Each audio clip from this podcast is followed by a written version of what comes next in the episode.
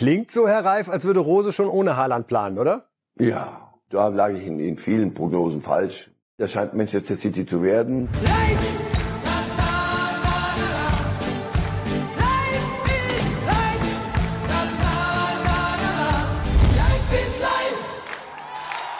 Die Woche der großen Gesten. Wir sehen José Mourinho, wie er vor dem Auswärtsspiel in Neapel Diego Maradona gedenkt, es sich nicht nehmen lässt, dort selbst zu der Gedenkstelle zu gehen.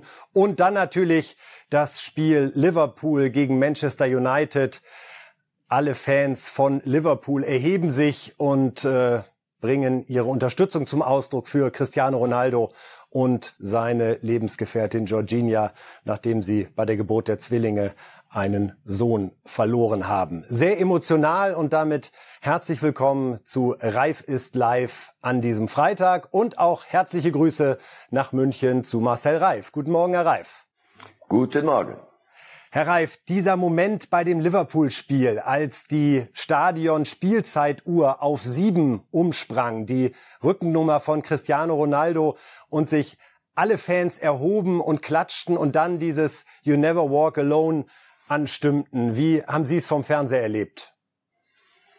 Na, ich hoffe, wie jeder, der, das war ja angekündigt, der, der, der weiß, um was es da geht. Also erstens muss man, muss man wissen, das wissen, glaube ich, richtige Fußballfans. Manchester United, obwohl deren sportliche Erfolge schon ein bisschen zurückliegen, gegen Liverpool und umgekehrt, das ist das englische Derby. Also mehr Konkurrenzkampf, mehr ähm, Rivalität kann es gar nicht geben. So, das ist nur mal die Bühne. Dann Enfield, es wird ja in vielen Stadien gesungen. Ich will es ja niemandem was wegnehmen, aber You Never Walk Alone ist aus Liverpool, gehört dahin und nirgendwo klingt es so wie dort. So, und jetzt gibt es diesen Anlass, ein gegnerischer Spieler, und zwar nicht irgendeiner, sondern eigentlich die Figur, die, für die im Moment für Manchester United steht, dem passiert ein solcher Schicksalsschlag. Und die gegnerischen Fans reagieren so. So, das ist eine zutiefst berührende und tröstliche und in diesen Zeiten, weil ich will das nicht alles noch höher hängen, es ist genug drin, das muss man nicht beschwätzen. Oder, ich denke, mit Worten ist das, ist das gar nicht so richtig zu fassen. Das war eine Geste, die einen oder viele vielleicht, die ein bisschen kritisch dem Profifußball gegenüberstehen, und da gibt's genug Gründe, auch damit wieder versöhnen kann. Es, Menschen, die sich so mit Fußball identifizieren, wie dieses, dieses Publikum in, in Anfield, äh, spürt und zeigt, dass es was Wichtigeres gibt für Fußball. Danach kann man ja wieder verrückt sein und, und alles, alles äh, reinpumpen. Aber hier war mal etwas, was, äh, was es hat mich, mich hat sehr berührt. Das ging allen so und genau wie Sie sagen, Herr Reif, dann kann man auch wieder über Fußball reden und genau tun wir das jetzt. Wir haben eine Menge vor heute bei Reifes Live. Es geht natürlich um das Spiel Bayern gegen Dortmund. Wir reden auch über den Abstiegskampf, kommen nochmal zur Premier League zurück mit Jürgen Klopp und seiner Situation. Pokalfinale steht fest und später wollen wir dann auch noch mal kurz zum Boxen gucken, denn da gibt's ja hier bei Bild im Fernsehen ab 22 Uhr am Samstag einen großen Kampf mit Fury. Jetzt aber Fußball, jetzt aber Bayern gegen Dortmund und es geht ja um die große Frage, wie ist die Saison dieser beiden Mannschaften zu bewerten? Und da schauen wir uns einmal die Grafik an. Wo steht denn der FC Bayern aktuell im April 20 22. Ja, die Meisterschaft so gut wie sicher im DFB-Pokal raus mit 0 zu 5 im Gladbach und in der Champions League raus im Viertelfinale gegen Villarreal. Und wir schwenken direkt rüber zum Gegner Borussia Dortmund und führen uns vor Augen, dass Platz zwei so gut wie sicher ist. DFB-Pokal raus im Achtelfinale gegen St. Pauli, Champions League raus in der Vorrunde, dann als Dritter in die Europa League gekommen und so kommt dann sogar das dritte raus zustande, denn in der Zwischenrunde war gegen die Glasgow Rangers dann schon Schluss. Ja, Herr Reif, wer hat gemessen an seinen eigenen Ansprüchen mehr enttäuscht? Dortmund oder Bayern? Na, sich selber enttäuscht. Also wenn, wenn wir auf diese Tabelle gucken, denkst du, sag mal, wir reden jetzt gleich über wirklich, also mit die, die zwei Saisons bei, bei zwei Clubs, da muss aber alles in die Grütze gegangen sein. Sag mal, wo, wo ist die Tabelle? Zeig mal, wo stehen die denn? Und da siehst du, der eine wird Meister mit Vorsprung, mit einem richtig guten Punkteschnitt. Der zweite wird, hier Dortmund wird Zweiter, auch mit einem richtig guten Punkteschnitt. Also normal gibt's was zu feiern, aber ähm, gestern habe ich irgendwo was gelesen, wie, wie Nagelsmann sich in der, in der Pressekonferenz vor diesem Spiel jetzt geäußert hat. Irgendwie so die richtige Feierstimmung, Sie können es ja äh, eintüten am, am Samstag, macht sich nicht breit. Ja, wer hat mehr enttäuscht? Nee, beide. Mag ich gar nicht mal jetzt einen vor den anderen setzen. Ich denke, beide hatten völlig andere Ansprüche, müssen sie auch haben. Und beide haben an, an entscheidender Stelle nicht das geliefert, ähm, was sie selber von sich verlangen müssen. Äh, interessant ist, Herr Reif, weil Sie Nagelsmann gerade ansprechen, der hat sich in der Pressekonferenz auch geäußert über die Einordnung der Leistung der Dortmunder in dieser Saison und das hörte sich so an. Ja, Dortmund hat das ist ja immer das Skurrile, haben, glaube ich, 13 Punkte mehr als letztes Jahr zum selben Zeitpunkt. Äh, die Saison wird ja immer so ein bisschen schlecht geredet von Dortmund, aber sie haben deutlich mehr Punkte, nämlich 13 mehr als letztes Jahr. Ähm, also sprich, so verkehrt ist die Saison ehrlich gesagt nicht. Die sind deutlich stabiler als die letzten Jahre, holen auch mehr Punkte als die letzten Jahre und sind demnach auch ein, ein, ein sehr großer Konkurrent. Ja, elf Punkte mehr sind es als im Vorjahr. Platz fünf war es im Vorjahr zu dem Zeitpunkt. Jetzt sind sie Zweiter. Aber redet Nagelsmann das ein bisschen schön, um seinen Konkurrenten Rose da zu helfen? Er, er redet, ja, schön. Ähm, er erzählt die Dinge, die Trainer erzählen, wenn sie nicht sagen wollen, so. Und die hauen wir jetzt am Samstag richtig weg hier aus dem Stadion, denn wir haben was gut zu machen. Und äh, wenn wir das nicht packen, also gegen Diener, dann Freunde, aber nicht mit mir. Er hat ja in allem recht. Die Dortmunder haben mehr Punkte. Nur dann kann man mal nachdenken, pass auf, Punkte holt man, glaube ich, gegen Gegner. Und wenn Gegner sich so anstellen wie die, die Bundesliga auf den Plätzen drei und vier über lange Zeiten der Saison, Leipzig, die wir jetzt feiern, nachher reden wir darüber, ähm, die haben eine Hinrunde gespielt, bitte Entschuldigung. So, Vierter, Leverkusen tut alles dafür, um die ganze Sache nochmal spannend zu machen. Wir freuen uns über Köln und über, über Freiburg. Aber allen Ernstes, äh, die, die da vorne an sich äh, ihre, ihr, den dritten und vierten Platz ausspielen müssten, weil es um Champions League geht und weil sie die Mittel dazu haben, haben Saisons hingelegt, über die reden wir heute lieber nicht, aber deswegen beschäftigen wir uns ja mit, mit den Saisons der Bayern und der Dortmunder. Also der Vorsprung, der große Vorsprung gegen den Rest und dass Dortmund so viele Punkte mehr geholt hat, spricht sorry, spricht nicht für die Bundesliga und äh, macht Dortmund auch nicht besser an den Stellen, wo sie hätten liefern sollen. Wir schauen mal, Herr Reif, auf die letzten zehn Bundesliga-Duelle zwischen Bayern und Dortmund. Und das ist finde ich mit das Erschreckendste, was man sich anschauen kann, wenn man überlegt, dass wir hier über die beiden großen Konkurrenten in der Bundesliga sprechen. Denn von diesen zehn Spielen hat neunmal der FC Bayern gewonnen. Nur einmal gelang Dortmund ein 3 zu 2 Sieg zuletzt. Und da müssen wir jetzt schon auch bei Rose bleiben. Herr Reif, der äh, zwar in dieser Saison äh, ausschließlich im Supercup und äh, das Bundesliga-Hinspiel gegen die Bayern verloren hat, aber der in den großen Spielen bisher überhaupt keinen großen Sieg landen konnte. Wie hoch darf der jetzt verlieren? Darf man das so fragen, damit am Samstag um 20.30 Uhr nicht direkt über seine Rolle diskutiert wird, ob er noch der Richtige ist? Wie viel hängt für ihn ab von diesem Spiel, von dem Ausgang, von der Art und Weise, wie sich Dortmund in München präsentiert? Also nochmal, das ist ein Spiel, ja, das mit dem größten, mit der größten Bühne. Aber die Saison war nicht so, dass man einfach zur Tagesordnung übergeht in Dortmund. Also natürlich haben sie sich auch darüber unterhalten. Wir wollten diesen Trainer, wir hatten unsere Pläne, wir hatten unsere Idee. Er hatte diesen Kader, er hatte, wir haben uns auf Ziele geeinigt, die haben wir nicht erreicht in, in, an vielen Stellen, an entscheidenden Stellen und eben auch bei großen Spielen, sonst hätten sie ja in den Pokalwettbewerben äh, anders ausgesehen. So. Also äh, völlig äh, außen vor ist, ist Marco Rose selbstverständlich nicht bei dieser Bilanz. Und jetzt kommt dieses Spiel. Also jetzt, das ist ein, ein ach, ich mache das nicht gern, weil an, an welcher Stelle, wie viel, wie viele Tore müssen es denn sein? es wird um das Wie gehen. Wenn Sie völlig chancenlos, Sie sagen, die zwei große, Sie sind ja der große Konkurrent. Naja, also Konkurrenz, die, die schaue ich mir an zwischen Bayern und Dortmund. Da ist der Abstand genauso groß wie zwischen Dortmund und dem Rest. Spricht alles nicht für Ausgeglichenheit. Es darf nicht zu einer, zu einem Ergebnis kommen und einer Art von Spiel, ähm, die, die in Dortmund Entsetzen auslöst.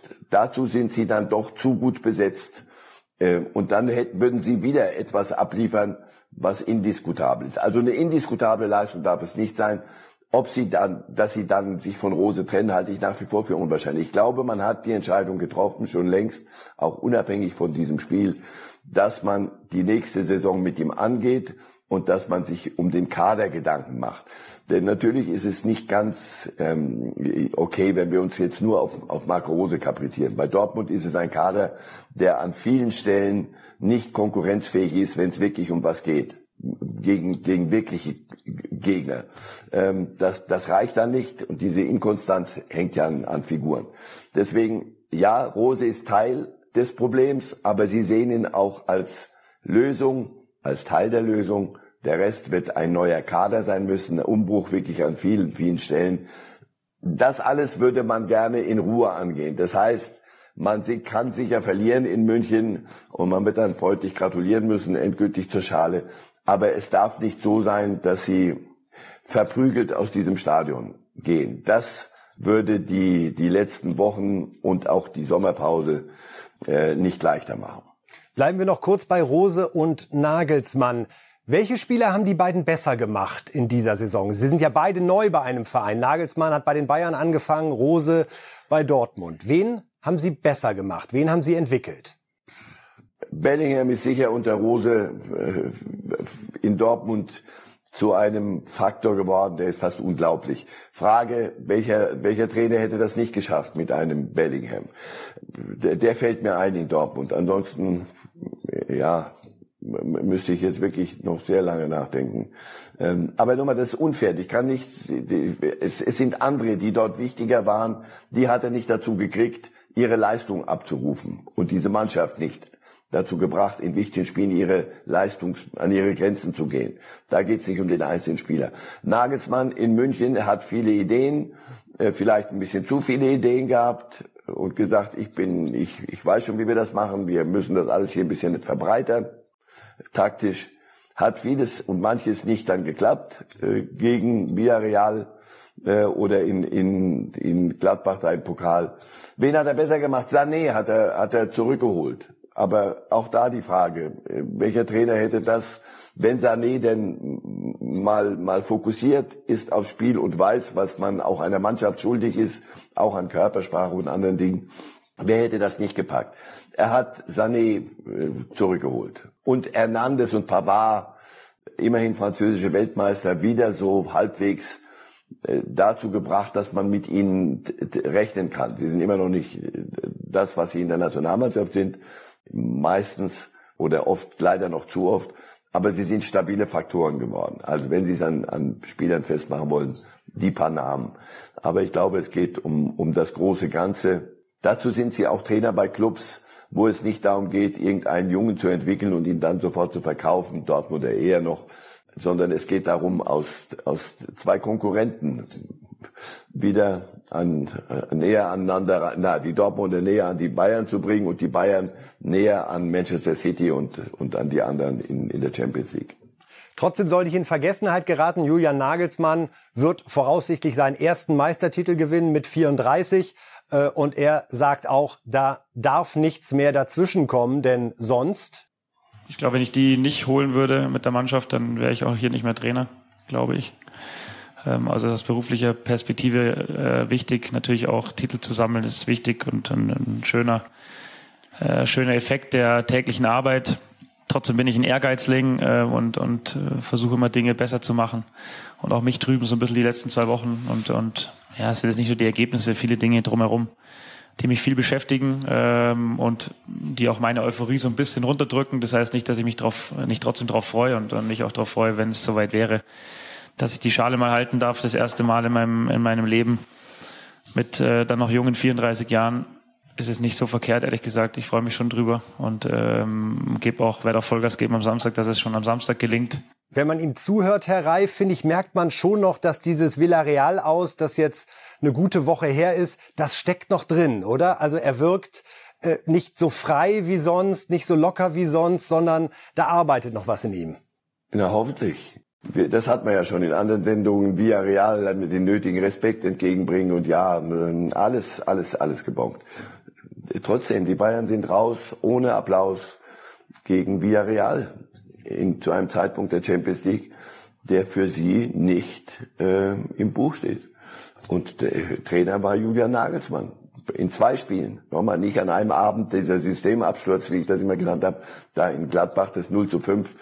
Das, das kann mal passieren, das kann jedem passieren. Das passiert möglicherweise jedem Trainer der Welt, auch den Größten irgendwann mal.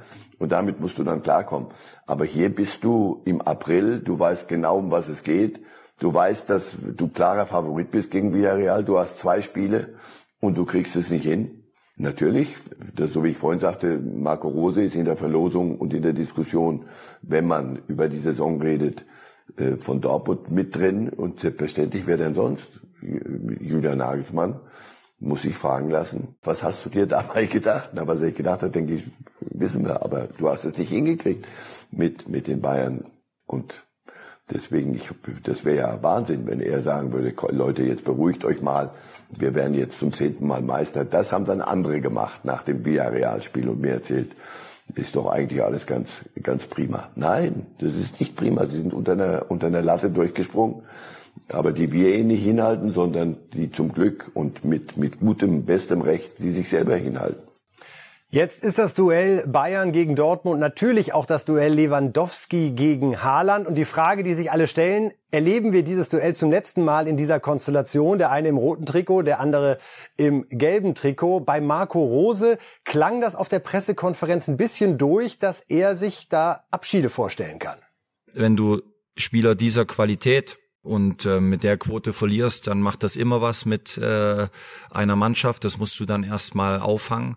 Aber ja, das passiert immer immer wieder im Fußball, denke ich, ähm, dass äh, irgendwann eine Ära vorbei ist und ähm, dann äh, versucht man neue Wege zu finden. Äh, als Trainer hat man dann die Aufgabe, ein paar Dinge möglicherweise auch anzupassen, ähm, je nachdem, welches Spielerprofil du dann bekommst, verpflichtet, verpflichtest, äh, was die Stärken ähm, des, des Spielers sind. Aber natürlich versuchst du, möchtest du als, als Trainer solche Jungs so lange wie möglich bei dir haben, um die Garantie einfach auf Tore hochzuhalten. Klingt so, Herr Reif, als würde Rose schon ohne Haaland planen, oder? Ja, ja, ja, ja. Ich, da lag ich in, in vielen Prognosen falsch. Äh, erstens war ich sicher, dass er irgendwann zu Real Madrid geht und zweitens erst in, in, in nächste Saison, also übernächste. Aber nein, das scheint Manchester City zu werden. Das schauen wir uns alle gemeinsam an, wie das dann dort klappt. Aber das ist dann Guardiolas Problem. Ja, natürlich muss Haaland, äh, muss, muss Rose jetzt die Dinge völlig neu denken. Und das, das macht er so nebenbei. Da muss man gucken, was für Spieler kriegt man. Und natürlich muss man da als Trainer möglicherweise was anpassen. Naja, du musst das System Haaland vergessen in Dortmund in Zukunft. Ja, das ist das letzte Mal, dass wir ihn, glaube ich, in München sehen. Und jetzt kommen wir ja, denke ich, zu Lewandowski.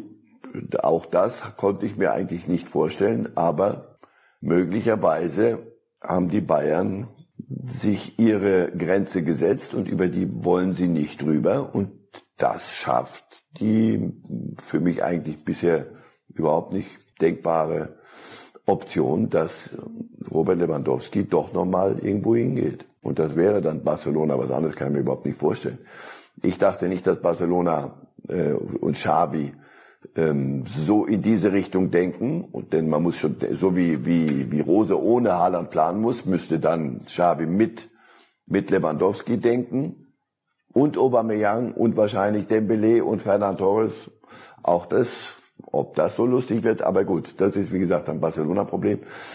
Die Münchner müssen, denke ich, allen Ernstes, wenn nicht alles täuscht, nach allem, was man so von, von außen hören kann, sich mit dem Gedanken auch beschäftigen, was ist wenn? Das war bisher nicht der Punkt, sondern wie kriegen wir es hin und wie verkaufen wir es und wie lange machen wir es. Aber es ist durchaus denkbar. Was wäre denn, Also wenn, sollten wir am Herr Reif, Samstag genau hingucken. Was wäre denn, wenn, Herr Reif, fällt Ihnen spontan ein Name ein, wer von jetzt auf gleich dann der Richtige wäre für Bayerns Nummer 9, falls Sie tatsächlich eine neue brauchen? Äh, Portugal, Por- der, der Uruguayer, äh, Nunez, glaube ich. Ja, ansonsten, über den reden alle. Ich, ich habe ihn zu wenig gesehen, um zu sagen, so, das klar ist er der, aber ich muss ihn auch nicht holen. Nein, ähm, die, die, viel mehr fällt mir ehrlich gesagt im Moment nicht ein. Das ist Lewandowski geht, der Weltfußballer, und in Dortmund geht ein Haaland. Das sind dann schon, da geht die Welt unter erstmal, und dann muss man da auftauchen wieder und sich die Dinge völlig neu basteln. Also äh, ich gehe mal davon aus, dass die Bayern auch schon mal ein bisschen zweispurig denken und sie werden es uns mitteilen. Absolut, denn es sieht derzeit danach aus, dass Müller und Neuer neue Einjahresverträge zunächst unterschreiben und ob Lewandowski sowas auch mitmacht, wir warten es ab und bleiben bei Reif ist live natürlich dran. Gucken jetzt mal in den Abstiegskampf, Herr Reif, denn wir dachten ja alle, nach dem Sensationscomeback von Felix Magath kann uns nichts mehr überraschen in dieser Bundesliga-Saison im Keller und dann kommt Bielefeld um die Ecke, trennt sich von Frank Kramer und macht den bisherigen Torwarttrainer Marco Kostmann zum neuen Chef. Noch dazu kommt Michael Henke, allen bekannt als äh, langjähriger Unterstützer von Ottmar Hitzfeld bei all seinen großen Erfolgen in Dortmund und München. Ja, Herr Reif, was steckt hinter diesem Plan? Verzweiflung oder Genialität? Äh, das, das, das messen wir hoffentlich an Ergebnissen. Ob's, ob's genial, wenn es funktioniert, ist es genial, so nee. originell und so genial. Ja, äh, wenn nicht, äh, dann reden wir anders. Nein, natürlich ist es Panik und Verzweiflung und Du denkst ja immer, aber nochmal, da müssen wir ein bisschen fair bleiben. Ich bin, ich bin auch so einer, der sagt, Mensch, guck mal, die bleiben wenigstens bei ihrer Linie und sagen, dann steigen wir halt mit Kramer ab, weil er für uns der Richtige ist. Aber möglicherweise haben sie auch festgestellt, dass die Mannschaft, und das sind ja Leute, die müssen ja dann Entscheidungen treffen, Sportdirektor, also die, weiß ich, die Verantwortlichen. Und nur darum geht es ja. Wenn sie es nur gemacht haben, obwohl sie der Ansicht sind und der Überzeugung waren, Mensch, der Kramer macht doch eigentlich einen guten Job und eigentlich könnten wir mit, sollten wir mit ihm weitermachen, das passt zwischen ihm und der Mannschaft.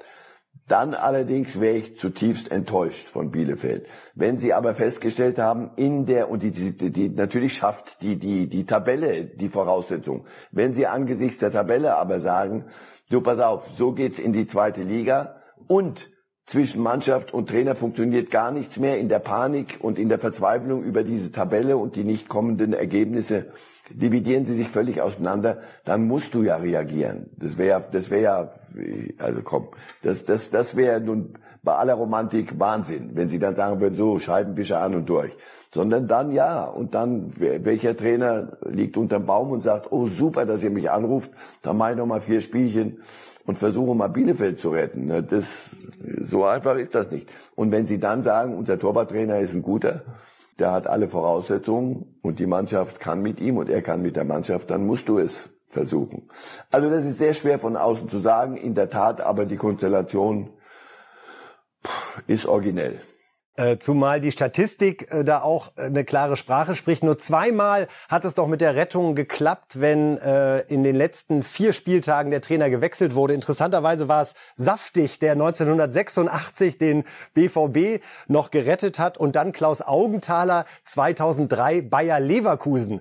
Kann man sich kaum vorstellen, dass diese beiden Mannschaften mal auf den letzten Drücker noch gerettet werden mussten. Die Tabelle haben Sie angesprochen. Das wollen wir gerne grafisch ergänzen und uns einmal die Situation im Keller angucken, wo Bielefeld jetzt den Trainer gewechselt hat. Denn da sehen wir Bielefeld 26 Punkte auf Platz 17, Stuttgart 28 Punkte auf Platz 16 und Hertha 29 Punkte auf Platz 15. Die einen nehmen Augsburg mit 32 noch dazu.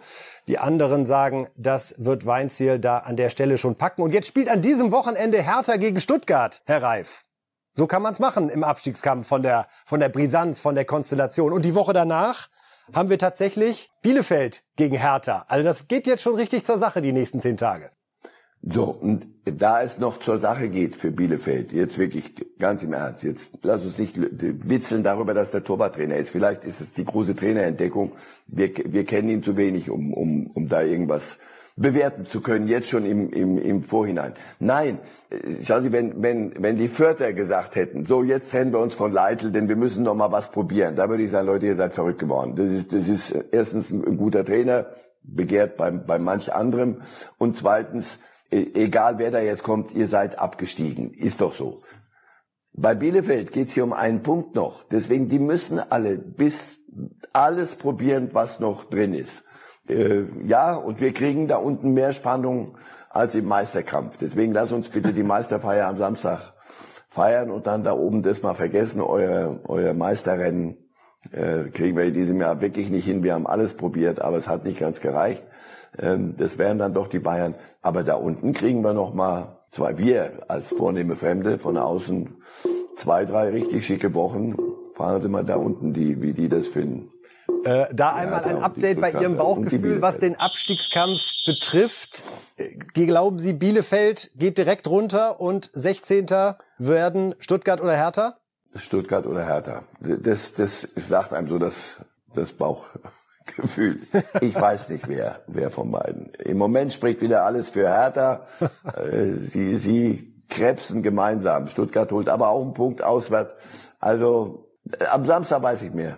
Wunderbar. Und da Hertha am Sonntag spielt, werden wir es am Montag dann vertiefen, denn dann kann man wieder wunderbar auf die Tabelle gucken nach dem 31. Spieltag. Und äh, wir hoffen, es ist im Sinne aller Zuhörerinnen und Zuhörer, wenn wir jetzt über Jürgen Klopp reden und da mal schauen, wie die aktuelle Saison Zwischenbilanz ist, nachdem wir uns gerade durch die Rauslisten von Dortmund und Bayern gequält haben, sehen wir hier, dass der erste Pot schon im Sack ist der äh, League Cup zugegebenermaßen der am wenigsten wichtigste in England, aber auch das war ein großes Finale in Wembley gegen Chelsea. Den hatte also schon. Champions League Halbfinale jetzt gegen Villarreal. Wir hatten so auf Bayern gehofft. Naja, äh, Premier League Tabellen Zweiter, nur einen Punkt hinter Man City und im FA Cup das nächste Finale gegen Chelsea und Tuchel. Herr Reif, da heute der Tag des Bauchgefühls ist, wie viel Silber landet am Ende in der Liverpool-Vitrine. Tatsächlich alle vier? Das würde mich, mich, sorry, das würde mich wundern. Äh, dazu ist die Konkurrenz dann doch noch ein bisschen äh, gut unterwegs. Aber äh, ich will, will ja kein, kein Wasser in dieses in diesen riesen Weinpokal schütten. Ähm, Wenn es am Ende nur der Carabao Cup wäre, also nur das, was sie schon gewonnen haben, dann würde auch Klopp sagen, hey, war doch eine super Saison, aber so richtig happy sind wir nicht. Nein, die Chancen sind gut. Das, was sie spielen, wie sie es zurzeit spielen, wie diese nach 13 Spielen, mehr, mehr sehe ich dort immer nicht. Es sind immer die, die 13 gleichen Spieler, dieselben sogar, die er, die er aufstellt, weil er die durchspielen lässt, egal gegen wen. Der Salat liefert verlässlich, Manet liefert verlässlich. Ja, Sie sind, ähm, Sie sind richtig mit dabei und Sie haben jetzt im, im Pokal-Halbfinale, also im FA Cup-Halbfinale gegen City so gut gespielt, dass das Ergebnis von nur 3 zu 2 überhaupt nicht den Spielverlauf widerspiegelt, sondern Sie haben sie richtig hergenommen und da habe ich mich gewundert, andersrum wie der große Konkurrent Manchester City. Und ich glaube, es wird darauf hinauslaufen, dass sie in, drei, in den letzten drei Wettbewerben gegen City marschieren, dass der auch schlecht kann, wenn ein guter Gegner ihn mal richtig erwischt. Und Liverpool ist gegen alle Voraussagen, dass die irgendwann müssen doch müde werden und irgendwann mit Klopp, irgendwann läuft sich doch so eine Geschichte auch mal aus ein bisschen. Nein, sie sind nicht schlechter denn je und so gut wie eh und je, wenn es um was geht. Also Herr Reif, es gibt eine ganz interessante Formulierung aus dem äh, Telegraph der englischen Zeitung zur Entwicklung von Liverpool, bezieht sich vor allen Dingen nochmal auf das von Ihnen angesprochene Duell mit Manchester City. Und da heißt es, die Art und Weise, wie Liverpool sich in Ballbesitz durch Manchester Citys Reihen kombinierte, demonstriert den Wandel von den frühen wilden Helter-Skelter-Jahren unter Klopp zu einer vielseitigen Mannschaft. Würden Sie das unterschreiben? Absolut. Absolut. Und das, so wie die Mannschaft sich verändert hat, musste sich erstmal der Trainer verändern. Äh, er hatte da eine andere Idee vom Fußball. Es war Balljagen, gibt dem Gegner den Ball und dann jagen wir sie. Da werden sie schon ihre Fehler machen. Und das hat er mit Dortmund gemacht und das hat er in den ersten Jahren mit Liverpool gemacht. Und das ist nicht ohne Risiko. Das hat ja auch nicht immer geklappt. Mittlerweile hat er sich sehr weit von außen. Aber wir, wir, an dem, wie die Mannschaft spielt, daran messe ich einen Trainer. Das, mehr, mehr äh, Parameter habe ich nicht. Hat er sich enorm weiterentwickelt. Und er ist ein kompletter Trainer geworden. Und deswegen hat er eine komplette Mannschaft. Er sagt zwar immer, ich will nicht die Beste haben, sondern die, die die Beste schlagen kann. Sehr schöner Spruch, bravo Jürgen. Aber ähm, er hat im Moment zumindest eine, die an, an, an, den, an ihren besten Tagen die beste sein kann, die mir einfällt. Ich sehe nichts viel Besseres. Es gab dann ja am Dienstag dieses 4 zu 0 gegen Manchester United, wo es zu der bewegenden Geste äh, die Unterstützung für Ronaldos Familie in diesen äh, schweren Tagen kam, wo aber auch großartiger Fußball gespielt wurde. Und Jürgen Klopp selbst hat sich nach diesem 4 zu 0 Sieg so geäußert. Aus fußballerischer Sicht gibt es wirklich nichts zu bemängeln. Es war ein perfekter Abend, aber solche Dinge sind für uns keine Selbstverständlichkeit. Ich bin nicht hier, um Gegner zu demütigen. Absolut nicht. Wir haben getan, was wir tun mussten. Und das ist Spiele zu gewinnen. So ist es einfach. United steckt ganz offenbar in einer schwierigen Situation. Schaut euch nur mal die Aufstellung von heute an. Sie haben ohne ihre zentralen Mittelfeldspieler gespielt. Also ein ja nüchterner, sehr sehr klarer Jürgen Klopp. Da klang fast euphorischer der große Konkurrent. Sie haben ihn gerade angesprochen, Herr Reif. Es könnte ja wirklich das Champions League Finale Liverpool gegen Man City geben und das äh, Meisterschaftsfinale Liverpool gegen Man City. Auch da ist klar, einer von den beiden wird's. So hört sich Pep Guardiola an, wenn er derzeit über Liverpool spricht. Liverpool is one of the best sides in all e-football history.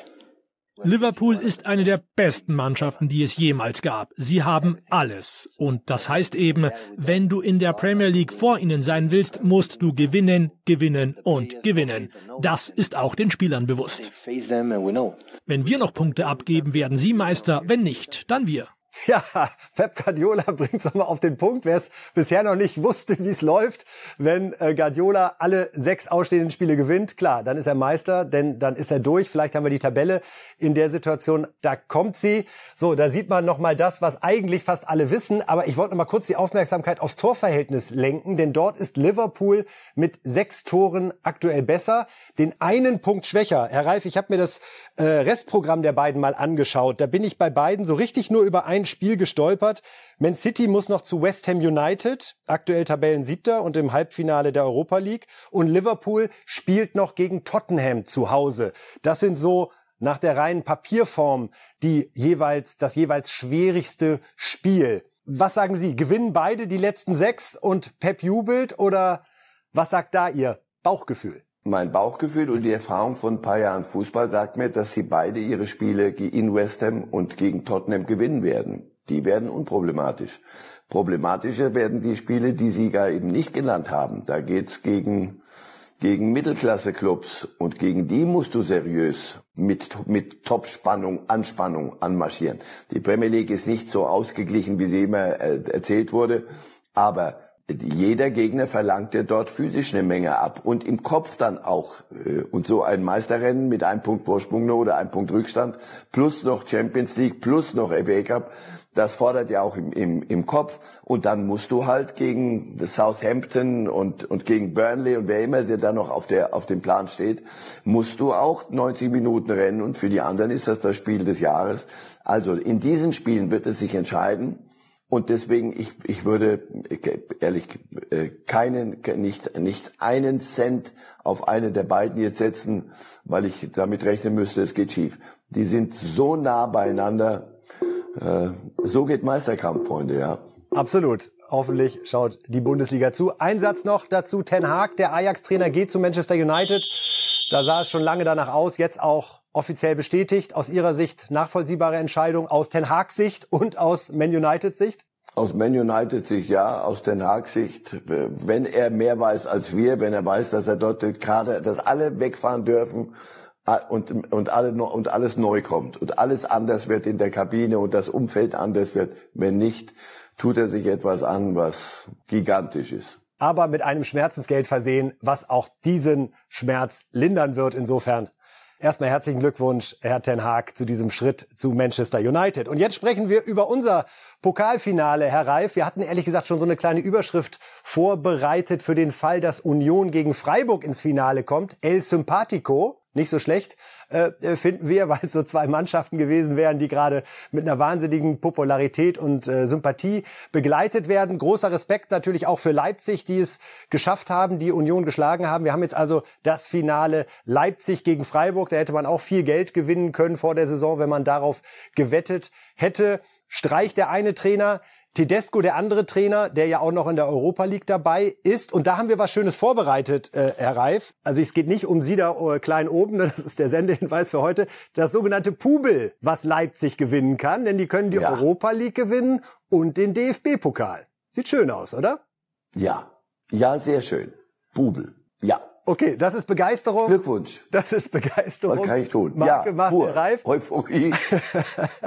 also äh, für Leipzig geht's jetzt ums Pubel. Wir haben mal nachgeguckt. Das ist tatsächlich erst einmal vorgekommen in der deutschen Fußballgeschichte. 1967 haben es die Bayern geschafft mit DFB-Pokal und Europapokal der Pokalsieger. Später natürlich auch nochmal das Triple. Aber diese ungewöhnliche Konstellation, zwei Pokalwettbewerbe ausschließlich zu gewinnen, wäre einmalig. Schafft Tedesco das? Also natürlich gehen sie als Favorit äh, nach, nach Berlin, wenn du die, die, die Bundesliga-Tabelle anguckst. Aber dann fällt dir ein, oh, Moment, pass auf, hier geht's ja gar nicht um Bundesliga, sondern hier ist hier nur ein Spiel und äh, eine Bühne und ein Wettbewerb. Das hat, das kannst du alles andere mal vergessen, sonst wäre es ja nicht Pokal mit seinen eigenen Gesetzen. Ja, Favorit sind sie. Das ist A, Plus, weil du, das muss ja Gründe haben, warum du Favorit bist. Naja, weil der Kader vielleicht individuell doch noch ein bisschen besser besetzt ist. Und es ist B minus, weil alle sagen, boah, gegen wen habt ihr verloren? Gegen die wunderbaren Freiburger? Das ist doch nicht euer Ernst, oder? Oder das dritte Mal DFB-Pokalfinale und wieder nicht hingekriegt. Sag mal, macht ihr das zum Geschäftsmodell? Bauchgefühl sagt mir, wir kriegen endlich, und das ist nicht nur Bauchgefühl, komm Leute, lass uns, lass uns das wirklich feiern weil seit langer, langer Zeit kannst du mal sagen, Pokal, du, da passieren die tollsten Dinge. Und diesmal haben wir ein Finale, wie gesagt, wie Sie richtig sagen, von dem hätte niemand zu träumen gewagt. Wunderbar, auch Klassenkampf, alles kannst du da rein erzählen. Die, die mit dem großen Geld und die, die nur mit, mit was zahlen die da unten, mit, mit, mit Erdnüssen und all sowas, sondern es ist endlich mal DFB-Pokal. Der Mann, der Leipzig glücklich gemacht hat, ist Forsberg und äh, Tedesco hat auch nochmal ausgedrückt, ja, vor welchen Herausforderungen er gerade steht, was die Aufstellung betrifft. Ja, dass er unser Zielspieler ist. Ab sofort immer Flanke auf, auf Forsberg. Nein, ähm, es ist vor jedem Spiel extrem schwierig zu entscheiden, wer bei uns spielt, sage ich Ihnen ganz ehrlich. Vor heimischer Kulisse 47.000 Zuschauern. Emil ist seit seit sieben Jahren hier. Es ist, ist eine Fahne, ist eine Legende. Und dann äh, sagen zu müssen ähm, oder zu entscheiden zu müssen, dass er jetzt nicht spielt, weil Sobo einfach super drauf ist aktuell und wir es mit, mit Domme spielen wollten, ist schon schwierig, aber ich habe ihm schon mit auf den Weg gegeben, dass er das Spiel entscheiden kann. Natürlich so ähm, habe ich auch nicht gedacht. Haben Sie die Formulierung schon mal gehört, Herr Reif? Der ist eine Fahne für einen Spieler, der was Besonderes verkörpert? War mir völlig neu. Mir auch, aber, aber es ist ein wunderschönes, wunderschönes Bild. Eine Fahne, das, der steht auf der Fahne da drauf, auf dem, wunderschönes Bild, sehr gut. Der Desko ist auch ein, ein, ein guter Rhetoriker, ja, und offenbar ein Trainer, der ungefähr weiß, wie der Job geht. Denn das, was er da in Leipzig hingekriegt hat nach der Hinrunde, wir haben das vorhin kurz mal angerissen, das ist schon bemerkenswert. Und was er sagt, ist ja, ist ja eines der Geheimnisse von Leipzig. Aber das war es die ganze Zeit schon. Wir haben da einen Kunku, auf den gucken alle und boah, was ist der wert und so. Der gewinnt die Spiele auch nicht allein. Und der Rest ist, der Rest, sehr, sehr positiv gemeint, ist so, dass du Alternativen hast. Warum? Weil du halt nicht einen Lewandowski oder einen Ronaldo oder einen, einen, nur einen auf der Fahne hast, sondern sie haben noch mehrere Fahnen und sie haben viele, viele Fähnchen, die, die richtig gut sind. Und das gibt ihm eine, ein, ein, viele, viele Optionen, aber es gibt ihm am Freitagabend spätestens gibt ihm das Problem, dass er zu richtigen Fahnen hingehen muss und sagen, du flatterst nicht morgen. Jetzt aber Herr Reif, wie schnell Sie da eingestiegen sind, ich würde fast sagen, fantastisch. Und äh, wir beschäftigen uns noch äh, kurz mit dem Vergleich und die Frage, ob das vermessen ist. Äh, Tedesco mit Tuchel zu vergleichen, der letztes Jahr im Winter Chelsea übernommen hat und zur Champions League geführt hat, sollte er das tatsächlich schaffen jetzt, aus dieser Situation diese beiden Titel zu gewinnen. Angemessener Vergleich? Auch ohne den Vergleich großartig. Ähm, lass uns nicht machen. Das ist, das ist quer, kreuz und quer Vergleiche, weiß ich nicht. Ähm, ich ja, liebe sie, aber, aber okay. sehr ähnliche Situation vorgefunden. Hingekommen, Kader ist da, alles stimmt eigentlich, das Umfeld ist funktioniert, alles ist richtig. Nur es, es ging nicht mit Jesse Marsch, es ging einfach nicht. Und, und Frank Lampard, das, das hat ja richtig wehgetan. Das, das war die größte Fahne des Clubs und der hat es mit Chelsea nicht hingekriegt. Und dann kommt einer von außen, dreht an den richtigen Schrauben und kriegt es hin. Wunderbar. Und bei Tedesco genauso. Also das ist schon eine der spannendsten Geschichten, die in dieser Bundesliga-Saison gelaufen sind. So ein bisschen unter dem Radar, weil wir ja immer woanders hingucken. Ähm, was der da hingekriegt hat, schon, schon bemerkenswert. Gucken wir ganz am Ende noch einmal auf die Pokalsieger der letzten zehn Jahre. Da sehen wir, da ist nämlich ein bisschen mehr Vielfalt als in der Meisterschaft. Und das Schöne ist, jetzt kommt ja auch noch mal jemand Neues dazu, nämlich Freiburg oder Leipzig. Ein Verein holt seinen ersten Titel, darum wirklich größten Respekt für beide. Wir sehen auch da ein Bayern-Logo zwar dominant, aber in Anführungszeichen nur fünfmal. Dortmund dreimal, Wolfsburg, Frankfurt dabei. Also der DFB-Pokal macht uns richtig Spaß. Und ja, äh, jetzt wird's hart, ich weiß, aber ich sag's einfach mal, das Berlin von England ist Wembley diesen Satz, ob man den so stehen lassen kann, weiß ich nicht. Äh, Herr Reif wird sich mit Grausen abwenden, sobald die Kamera gleich nicht mehr auf ihn zeigt. Aber in Wembley passiert Großes an diesem Samstag. Liebe Sportfans, liebe Boxfans und ich weiß, das sind auch meistens Fußballfans, denn bei Bild im Fernsehen sehen Sie ab 22 Uhr am Samstag den großen, großen WM-Kampf mit Tyson Fury und dazu bringen wir Sie jetzt nochmal richtig in Stimmung. 23. April. Wembley Stadion. 94.000 Zuschauer. Der größte Fight der britischen Boxgeschichte. Und nur Bild hat ihn. Tyson Fury gegen Dylan White. Tyson Fury in seiner Karriere ungeschlagen. Ein letztes Mal will er seinen Schwergewichtstitel der WBC verteidigen. Dylan White's a bitch. I wanna see you. You've got to fight me anyway. Es winkt eine Millionensumme, ein Milliardenpublikum weltweit. Der Herausforderer Dylan White. Kampfname The Body Snatcher, Leichenfledderer. White wird alles in den Ring werfen. 30 Kämpfe, 19 Siege durch K.O. Es wird der Mega-Fight des Jahres. Fury gegen White. Tick, tick. Live nur bei Bild Plus und bei Bild im TV. Samstag ab 22 Uhr. Genau so sieht's aus. Tyson Fury, der Mann, der die Karriere von Wladimir Klitschko beendet hat. Er wird kämpfen vor 93.000 Zuschauern in Wembley. Das ist Rekordkulisse für Boxen in Europa und auch Rekordkulisse im Wembley Stadion. Herr Reif, was macht für Sie die Faszination Boxen grundsätzlich aus? Dass da Dinge getan werden, die du sonst nicht tun darfst. Und die tun's für dich und du guckst zu. und kannst deine Boxkämpfe im Kopf äh, führen zum Glück oder äh, hoffentlich nur. Ja, das war das Boxen ist etwas archaisches. Es ist es ist wirklich schon olympische Sportart gewesen, als als das noch in Olympia stattfand, so viel ich weiß. Eins gegen eins Duelle, also es ist es ist all das drin, was ähm, was Wettkampf ausmacht und hat die Faszination, man guckt zu, wie sich zwei solche Kolosse äh, wehtun. Können Sie sich noch erinnern, was so der erste Kampf war, der Sie richtig beeindruckt hat, für den Sie möglicherweise nachts aufgestanden sind? Ähm, ich erinnere mich an einen Bosskampf, mein Kaiserslauterer Landsmann Karl Mildenberger kämpfte gegen äh, Muhammad Ali in, in Frankfurt. Den Kampf habe ich bewusst gesehen. Und ja, es gab Ali-Kämpfe, da bin ich nachts damals aufgestanden wegen Muhammad Ali. Ist er für Sie der größte aller Zeiten, so wie er sich selbst ja auch immer bezeichnet hat?